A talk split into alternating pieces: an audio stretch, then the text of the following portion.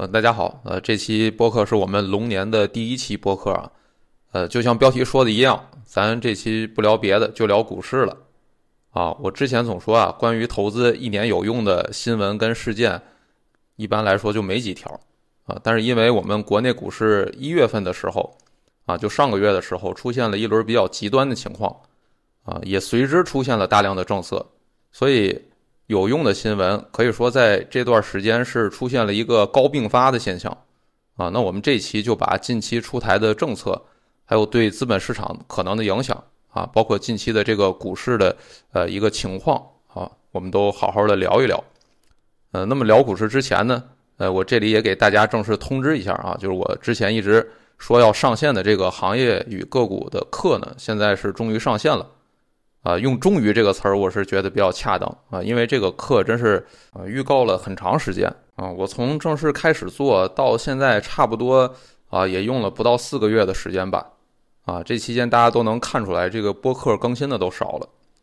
啊，就花这么多时间，其中很重要的一点啊，是中间我花了特别多时间找这个别的竞品的课程来听啊，就是网上其他那些啊也做这种财经的这种课。啊，我基本上是花钱都买来研究一下啊，因为我要确保我讲的这个东西啊是网上没有的。不过我在研究的时候，我就发现了这个呃自媒体做这个知识付费的一些套路啊啊，就我发现其实大部分啊，尤其像那些短视频的啊那些博主，他卖的课都不是自己讲的，就是他可能直接找呃某些这种就是做课的平台合作啊，然后就是课是别人的。录好的课，然后他就是负责引流，然后卖，啊，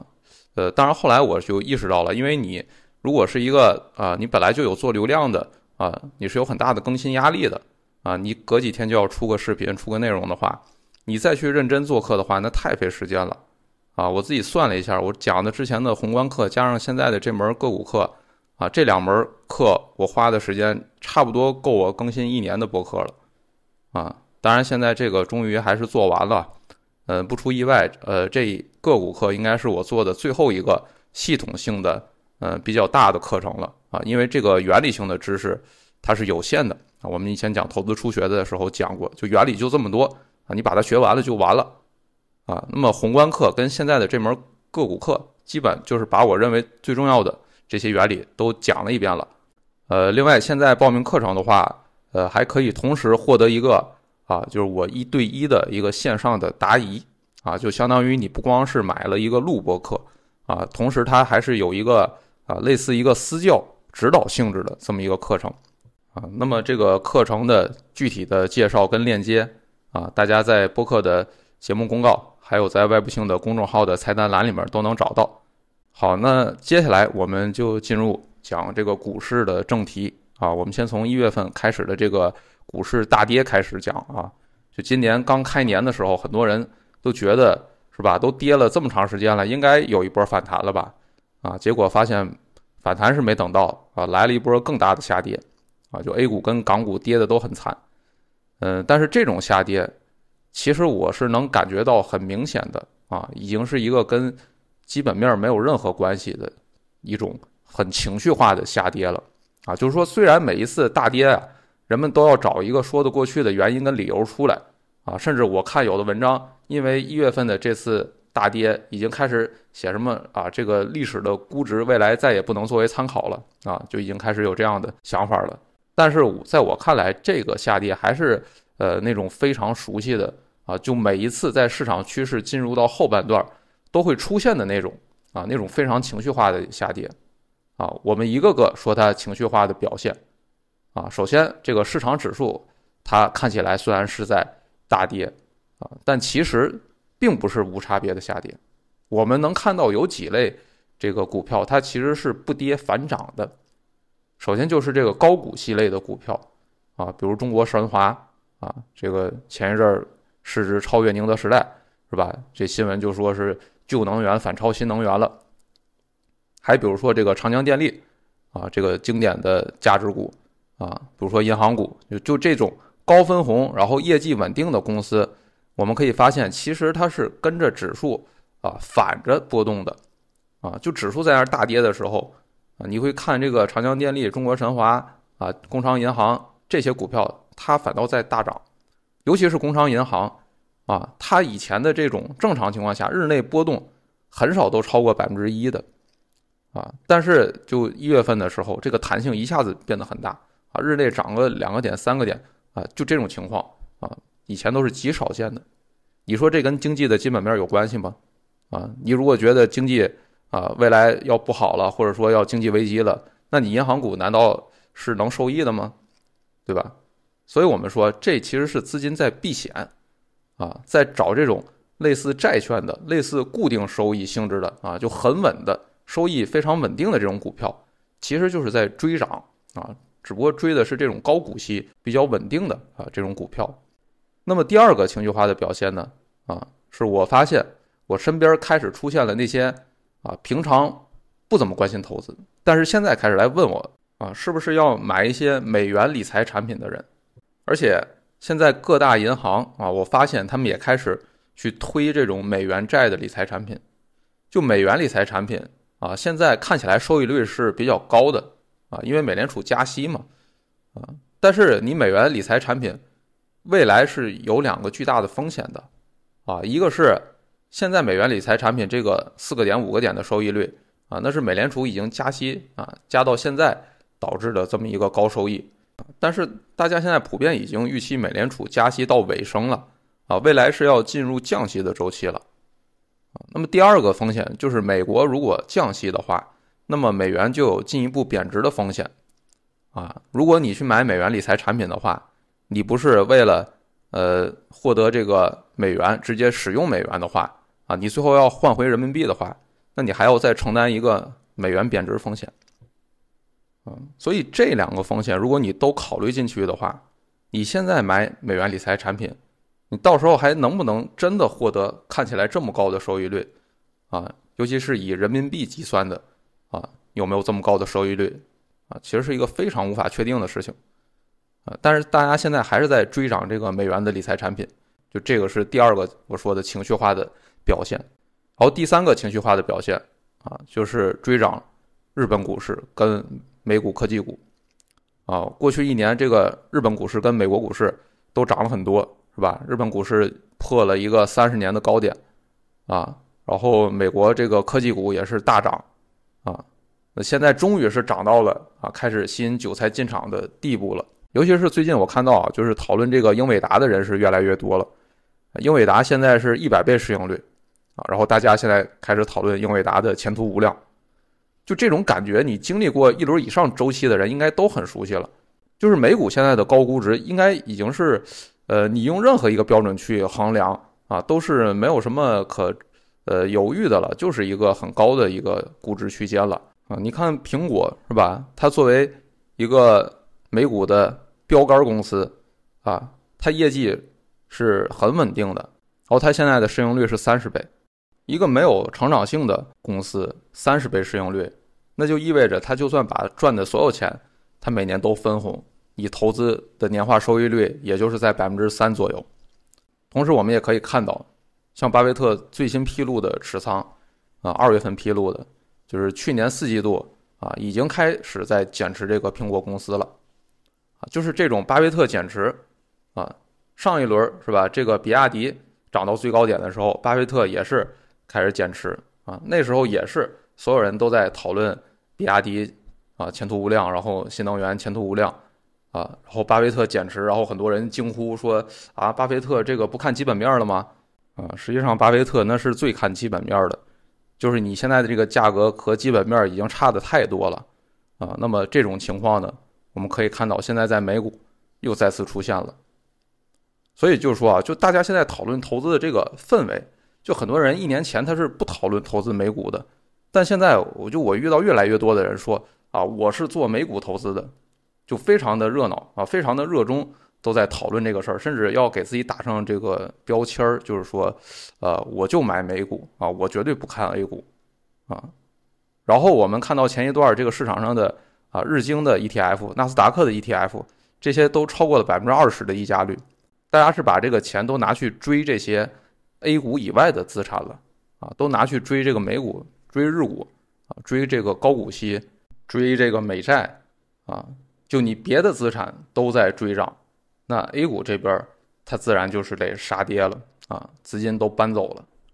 所以我们从上面这些表现就能看出来，就一月份 A 股大跌的同时啊，资金它就是在情绪化的去追涨啊，各种已经有泡沫迹象的资产了，就是这些泡沫资产啊，都出现了那种最后一公里的疯狂状态了啊。最典型的就是很多不讨论投资的人啊，现在也开始关注这些事儿了嘛。所以呢，啊，我们说，如果你从市场情绪的角度来看，你现在。真的是一个价值投资者的话，那么这一轮的下跌，可能是最好的加仓机会之一，啊，当然我们前面说的都是 A 股的下跌啊，啊，但其实我之前的播客和我呃我们这个会员文章里都有写过啊，港股现在的估值其实是更低的，啊，如果说这一轮下跌当中，啊，你让我找一个性价比最高的宽基指数的话，啊，那么应该就是这个恒生科技指数了，啊，因为我们刚才说啊，就是这个资金。现在其实是在追涨高股息股票，那么它对应流出的一个地儿啊，在股市上啊，资金卖出的其实就是这个成长股板块啊。那么港股现在它本身啊估值就比较低了，然后港股的成长股啊遭遇这个资金卖出，就变得估值更低了。我大概看了一下，港股成长股现在基本上呃市盈率是在普遍是十倍吧啊，差不多这个水平。啊，但我们看 A 股这个成长股板块，虽然也跌了很多，但普遍还是在呃十五到二十倍左右这个市盈率区间。所以我觉得，呃，如果你说是想靠买宽基指数啊获取超额收益的话，那么这一轮周期可能最好的选择是这个恒生科技指数 ETF 啊啊。当然，我也是认为这个业余投资者你最好就只买指数基金啊，你投资个股的话，你不懂那个风险太大。那么我们这边就是讲了这个股市的一个情绪化下跌的问题，啊，还有一个股市的啊，我认为现在的一个基本的估值的格局。那么接下来我们再讲一下这个政策的问题，啊，就为了应对这种下跌，国家呃这段时间也是非常着急的出了一系列政策，啊，那我们针对这些政策的可能影响也去做一个梳理。首先就是这个平准基金，啊，这个平准基金呢，它是以小道消息的方式最早流传出来的。嗯，而且这个传播带有非常明显的在故意释放小道消息的特征，怎么看出来是故意释放呢？首先，这个消息当时是彭博啊报道的，然后里面说的是援引了某位知情人士的说法，然后财新也跟进报道了。这个财新啊，我一直说它是春秋笔法的啊，我一般就是把财新的这种春秋笔法作为核查某些小道消息的工具。一般这种类型的消息，财新如果啊，认为它是一个没什么事实来源的事儿的话，他他一般就是选择不报道啊，就直接忽略了。但是这次他是跟进报道了，而且他的这个语气啊，明显是呃偏向认可这个真实性的，而且他后来还专门出了一个封面报道，就是讲这个平准基金的事儿。所以你从这个操作上就能看出来啊，就那个所谓的被援引的知情人士，很有可能是一个呃真的知情人士。第二个就是这个小道消息，啊，这个平准基金的消息它是有细节的，啊，具体来说，它是让国内控制的这个香港投资机构通过港股通啊反向买回 A 股，就这种操作方式以前是没出现过的，啊，而且这个操作方式也是非常合理的，啊，有很强的政策创意的这么一个方式，啊，主要就是可以把我们的这个外汇储备呢，啊，我说就是一鱼两吃。就我们以前干预汇率的时候，一般就是直接用外汇储备啊，它影响不到股市。但是你现在通过这个方法的话，啊，那就相当于花出去的外汇，它又能拉升人民币汇率，然后又能拉升股市，还能在你这个估值的低点啊买到很多这个股票。这其实是一个很有创造性的政策啊。一般小作文它肯定不是这种风格。呃，当然最后我们也看到，确实是。呃，市场现在开始，呃，发现某些机构是吧？啊，有大额的资金买入啊，比如什么中银啊之类的，啊，所以基于这些特点啊，虽然官方没明确说，但是市场基本上是认可这个平准基金的事儿肯定是真的的，啊，在这里可能有的人会怀疑，就说为什么官方不直接说呢？啊，你如果是想提振股市的话，那你公开高调的宣布这个政策，那不应该是舆论效应更好吗？啊，这个其实就是，呃，不能单一的考虑政策呃释放的一个舆论后果的问题，就是你任何一个政策啊，如果你真是一个政策制定者的话，你肯定要考虑有多大的这个负面舆论出现的这种可能。就是平准基金这个事儿，你是股民的话，你肯定是高兴；但如果你不是股民的话，你会不会有觉得这是浪费了国家的钱啊，浪费了政府的钱的这么一个思路？我们可以看到，财新后来写的这篇平准基金的文章，他最后得出的结论其实就是偏负面的啊。所以我觉得，呃，通过这种非官方的，呃，非官宣的方式去释放这个平准基金的消息，啊，我觉得可能也是经历过一番的。这个挣扎考虑啊，最后得出来的一个综合呃权衡的这么一个方案的。那么这个平准基金啊，它的这个效果到底如何啊？就是这东西真有没有用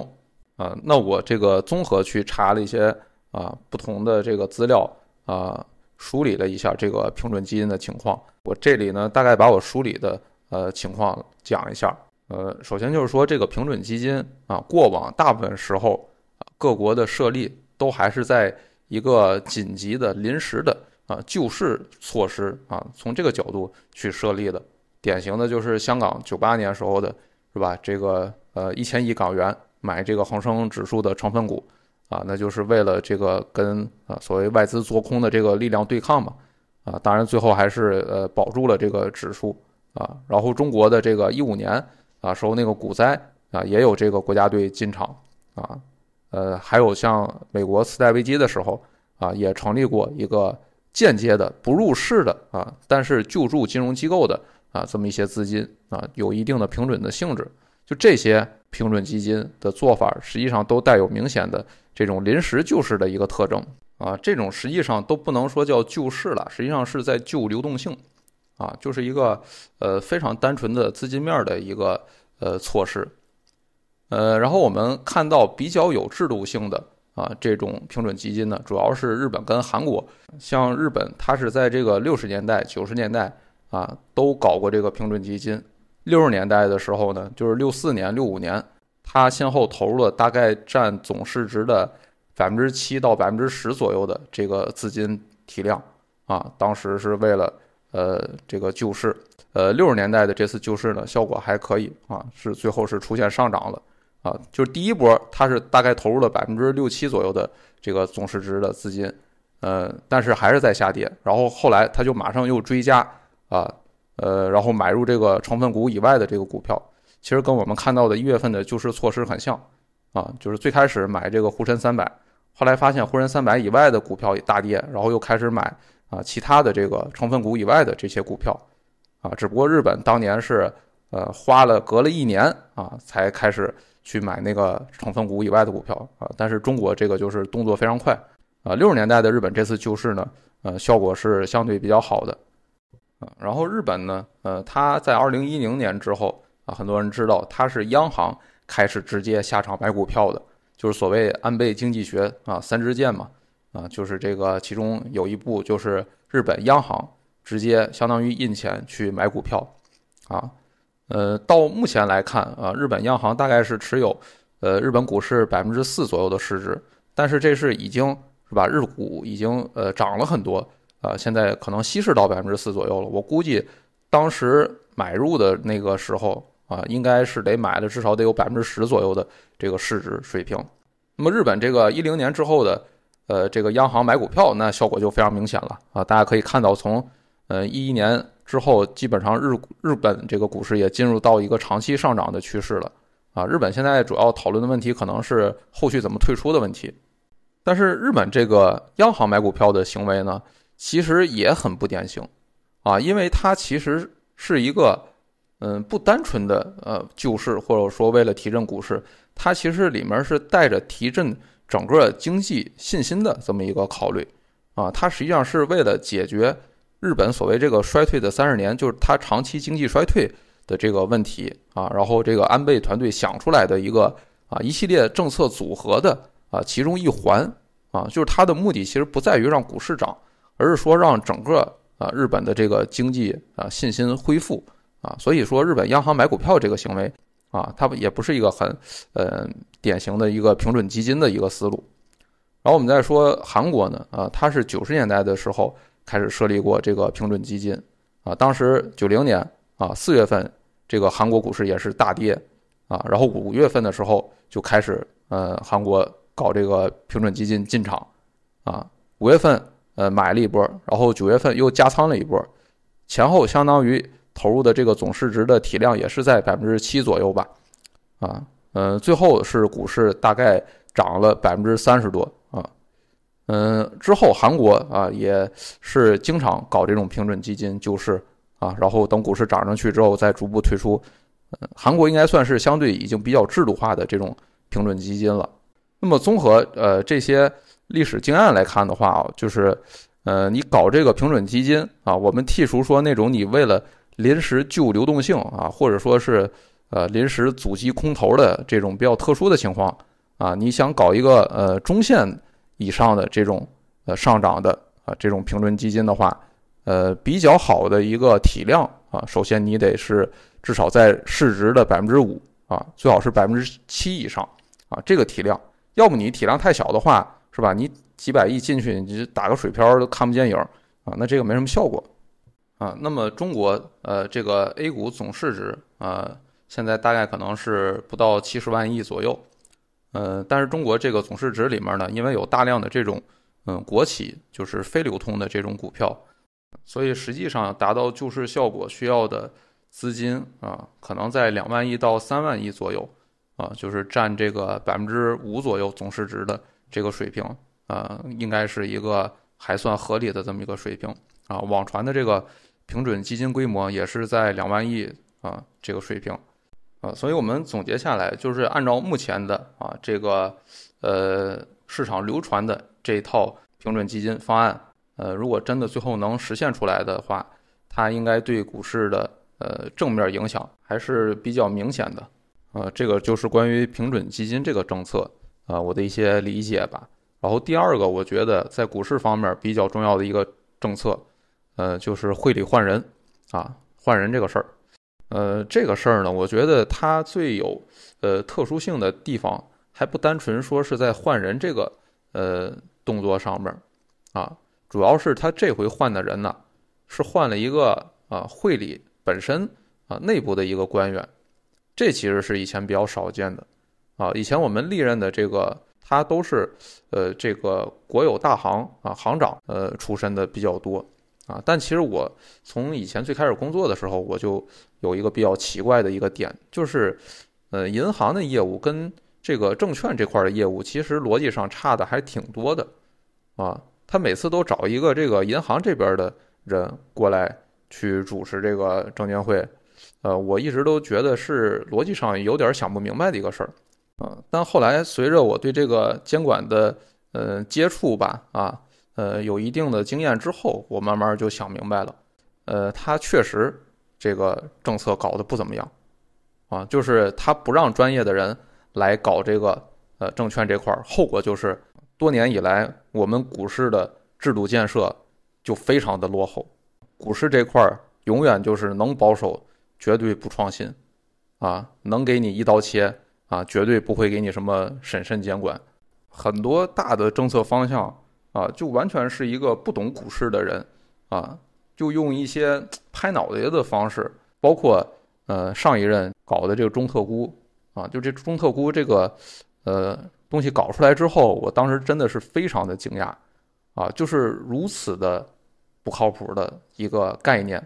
啊，居然是是吧？新上任的啊，要作为一个呃怎么说呢？一个比较核心的一个呃政绩啊。这么一个目标去推的一个东西啊，所以说，呃，当时我就能感受到，就是呃，外行领导证监会这个呃现象是非常非常明显啊，很严重的一个问题。呃，那我们这次会里换人啊，最独特的就是终于换了一个本身是证监会系统出身的人，而且本身是有监管过股票这一类呃投资标的的呃经验的这么一个人。啊，当然之后效果怎么样啊？这个我估计，呃，也没法预测这个东西，呃，但至少我能感觉到，呃，现在可能对证监会的啊这个领导呃更重视啊股市这一块的呃经验和能力啊是有这么一个方向啊有这么一个改善的。嗯，那么在证券市场本身啊股市本身这块，我觉得比较重要的两个政策啊就是我们上面讲的一个平准基金，一个换人。嗯，其他的很多我们也能看到什么各种开会啊、喊话啊、啊限制两融啊、严惩做空、抓人，呃等等这些措施，呃，我觉得呃不是特别的重要啊，因为每一轮下跌的周期，这些措施基本上都会出现，都是多年以来啊反复用的呃这么一些办法吧啊，所以我觉得没有这么强的特殊性啊，这里就嗯不再。太具体的去聊这些事儿了，啊，接下来我们还是要聊一下跟实体经济有关系的政策，呃，其实主要就是房地产政策了，啊，我们之前的一期播客其实讲过，啊，我们现在的这个股市的下跌呢，很大程度上也还是大家对实体经济的信心有一定的这个挫败，啊，尤其是外资，啊，总觉得中国可能是要面临一些这种危机，啊，尤其是地产行业。有没有可能引发一个系统性危机啊？从去年这么多地产企业暴雷出现啊，这个对外资的啊这种形象的影响可能是非常大的一个点。那么这个地产政策啊，可以说是呃我们之前年底年初的时候啊，呃我认为整个宏观经济上真正堵的那个最重要的点。那么在一月份的时候啊，我们看到了一个非常重要的啊一个非常亮眼的政策啊出来了。啊，就是所谓各地要建立房地产融资协调机制，啊，就这个政策，这个政策，呃，我甚至觉得比这个平准基金啊可能要重要的多得多。当时看到这个政策最开始的时候，我是觉得这个政策的逻辑是很顺的，啊，就是它是一个也是有很强的政策创新在里面，啊，主要就是我们之前房地产啊一直说要支持啊，要这个解决融资困难。但一直都落地不下去，很重要的一个点就是，整个银行系统现在其实没有人敢给房地产企业放贷款，啊，你别说出险的企业，那肯定是不可能再给他放贷款了，啊，你现在就是只要一提房地产，你就算是没暴雷的企业，啊，大家都不敢随便呃新增给房地产的这个贷款了，为啥呢？就是因为从去年十月份啊，大家都知道的。标杆人物被抓之后，这个银行这边做地产金融业务的人员，其实出现了一波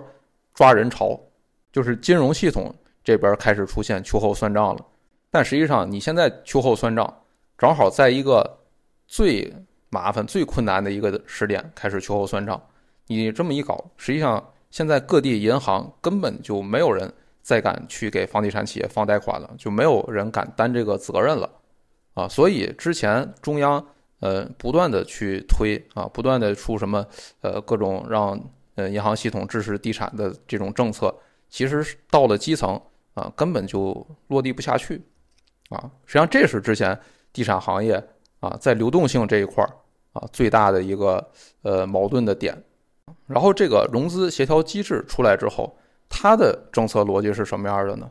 啊，它是要求各地。啊，由地方政府牵头去组建一个融资协调机制，然后这个地方政府牵头的呃小组里面啊，既包含银行的人，也包含这个监管啊金融监管局这边的人，当然也包含这个住建部门的人啊。最重要的是，呃，这个小组的领导权由地方政府来负责啊。我估计应该就是由各个地级市的。呃，这个主管房地产工作的啊，或者说主管经济工作的这个副市长，呃，来负责去当这个小组的组长啊，然后让这个小组去确定你这个地方有哪些呃地产楼盘的项目啊，它是没问题的，是可以融资去支持的。就这么样一个小组的设立，其实它是真正的啊，能在逻辑上解决我刚才说的。这个银行现在不敢担责放贷款的这么一个核心的问题，啊，因为现在你这个小组的领导权是归啊地方政府啊主管经济工作的这个领导啊，那么你最后确定出来的这个融资支持的名单啊，如果最后出了事儿，那你的责任肯定也是归你这个地方政府的，而不是归你银行这边的啊。那这样的话，就通过这个融资协调机制这个小组啊，新建立了一个权力结构，在这个新的权力结构里面，权力转移了，那责任也自然的相应转移了啊，这样就帮银行撇清了啊，将来出事儿啊，继续被追责的这么一个后顾之忧。啊，这也是我们在政策实践当中啊，其实也是一个呃比较呃有经验的一个做法了啊，就是说你旧的权力结构现在推不下去某件事儿，那我就直接新设一个小组或者新设一个委员会啊，打破以前的这个权力结构，自然也是重新的一次责任的划分。那这样可能以前推不下去的事儿啊，现在就呃有可能推下去了啊。那这个政策刚出来的时候，我觉得它的逻辑上那是非常顺的啊。但是它最后落地执行的效果还有待观察。但是从后面部委啊开会啊开记者发布会啊，然后这个反复的这个推进啊，能看出来啊，这个力度还是比较强的。而且在春节之前啊，终于啊期待已久的这个白名单啊，终于出来了啊，而且是赶在春节假期开始之前啊，公布了这个消息。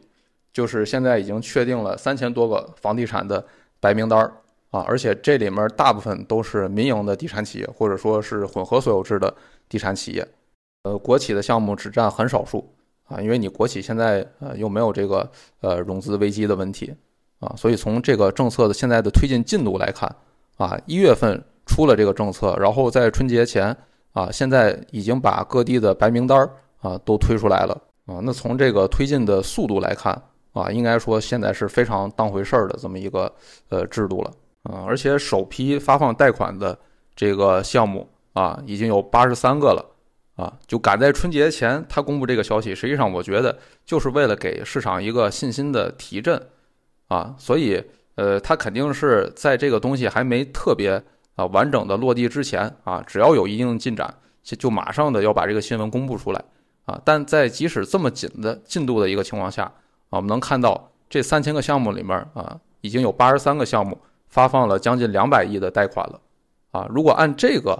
呃项目的平均接受贷款的规模算的话，那整个这个最后呃贷款支持的力度啊，应该是在五千到一万亿这个水平的，啊，那么这个水平应该说是解决目前的地产的流动性危机是完全足够了，啊，解决目前的这个烂尾楼的问题是完全足够了，啊，所以我呃。把这个政策称为我们中国版的啊烂尾楼货币化，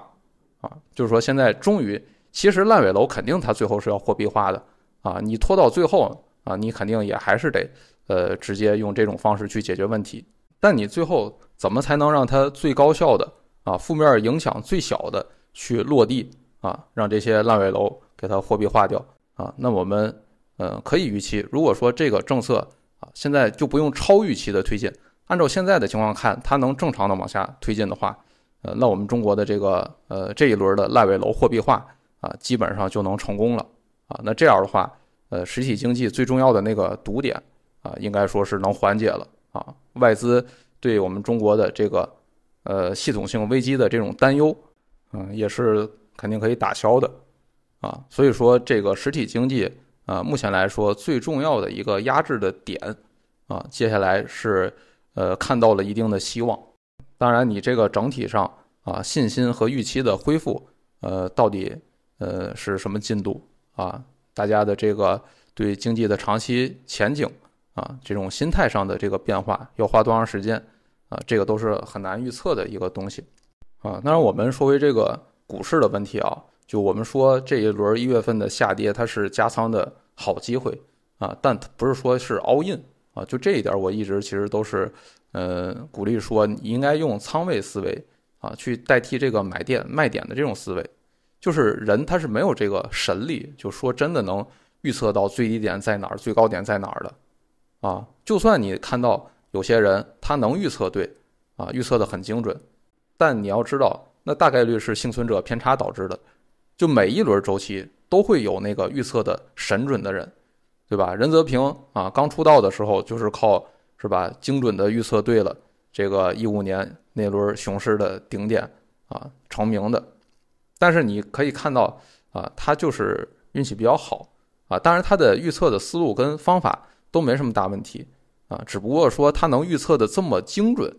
那是一个有运气成分在的事儿啊。再之后，它也有预测啊，大方向也能预测对，但是啊，绝对不可能再像一五年似的那样这么精准了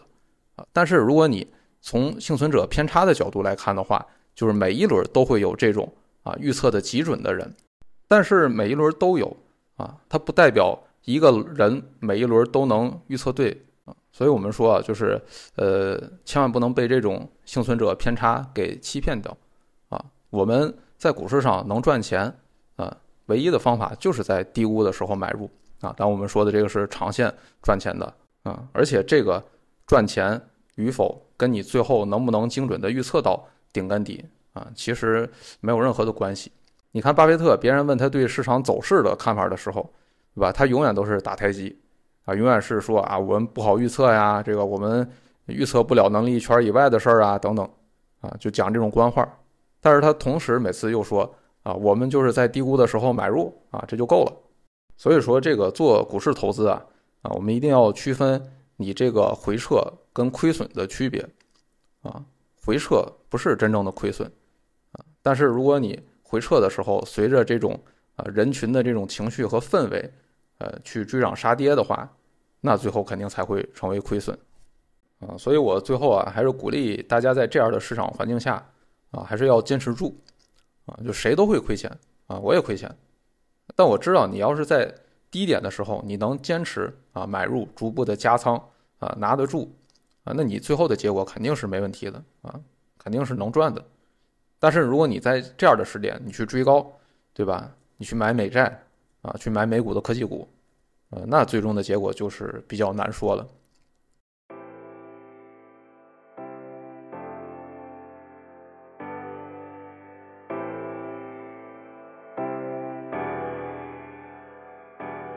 外部性现在已经形成三大付费内容体系。